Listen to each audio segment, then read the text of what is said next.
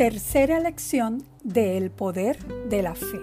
Hebreos 11.1 dice, Ahora bien, la fe es la garantía de lo que se espera, la certeza de lo que no se ve.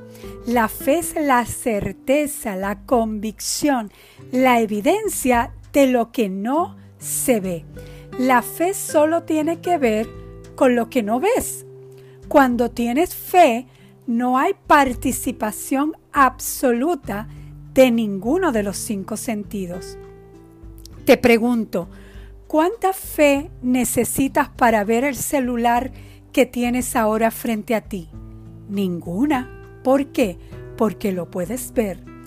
Pero si yo te digo, tengo un bolígrafo en mi mano derecha, no lo puedes ver.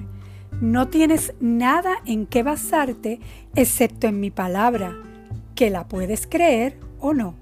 No puedes ver el bolígrafo que tengo en mi mano derecha. Por tanto, tienes que tener la fe y tu fe tiene que estar basada en mi palabra, en el conocimiento que te acabo de dar, que tengo un bolígrafo en la mano derecha. La fe es la convicción de lo que no se ve, de las cosas que no se ven. En lo natural tendrás la tendencia a pensar que como no puedes ver una cosa, no existe, no es real. Es por eso que si deseamos caminar por fe, debemos de abrir nuestros ojos espirituales. Segunda de Corintios 4, 18. Segunda de Corintios 4:18 dice, no mirando nosotros las cosas que se ven, sino las que no se ven, pues las cosas que se ven son temporales, pero las que no se ven son eternas. Solo con la vista de la fe. Segunda de Corintios 5:7 nos dice, porque por fe andamos, no por vista. Hay una versión que dice, vivimos por lo que creemos y no por lo que vemos. Caminamos por la fe, no por lo que vemos, ni por ninguno de nuestros sentidos. Los hijos de Dios no caminamos por lo que vemos ni oímos, pero sí nos pasamos en las siguientes palabras. Así dice el Señor. Pero si no sabes lo que dice el Señor, si no sabes lo que dice la palabra de Dios, entonces no podrás practicar tu fe. Porque por fe andamos. Eso quiere decir que vivimos de acuerdo a la palabra de Dios. Es por eso que la misma palabra nos dice que nos mantengamos viendo la palabra de Dios. Mira cómo lo dice Proverbios capítulo 4, verso 20 al 22. Hijo mío, está atento a mis palabras, inclina tu oído a mis razones, no se aparten de tus ojos. Repito, no se aparten de tus ojos, guárdalas en medio de tu corazón, porque son vida a los que las hallan y medicina a todo su cuerpo.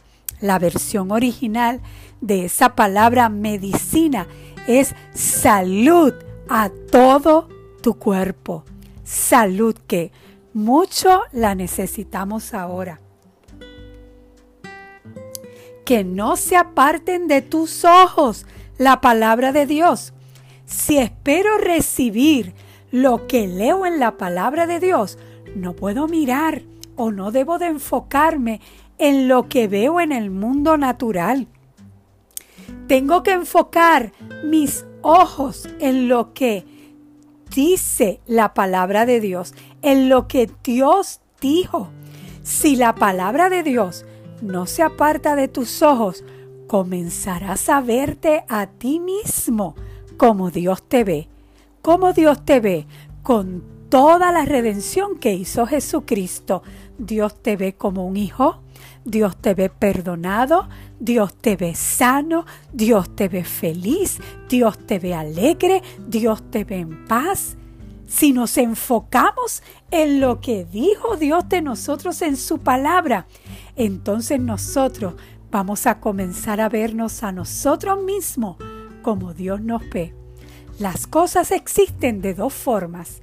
Primero, son en la forma espiritual y después se convierten en su forma material. La fe sencillamente trae lo invisible a lo visible. Porque sean invisibles, porque sean invisibles no significa que no existen. No puedes tener certeza, evidencia y convicción de cosas que no existen. Así que lo que estás pidiendo por fe sí existe.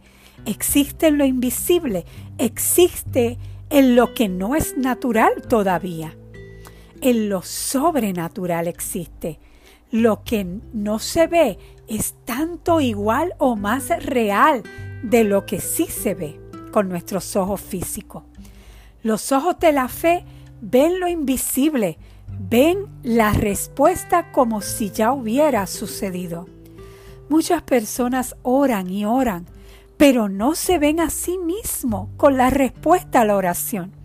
Muchas veces hasta lo ven todo peor. El creer viene antes del recibir. La fe ve la respuesta.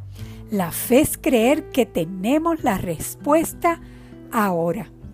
Texto para memorizar se encuentra en 2 de Corintios 5, 7, porque por fe andamos, no por vista. Recuerda, la fe ve la respuesta. Bendecido.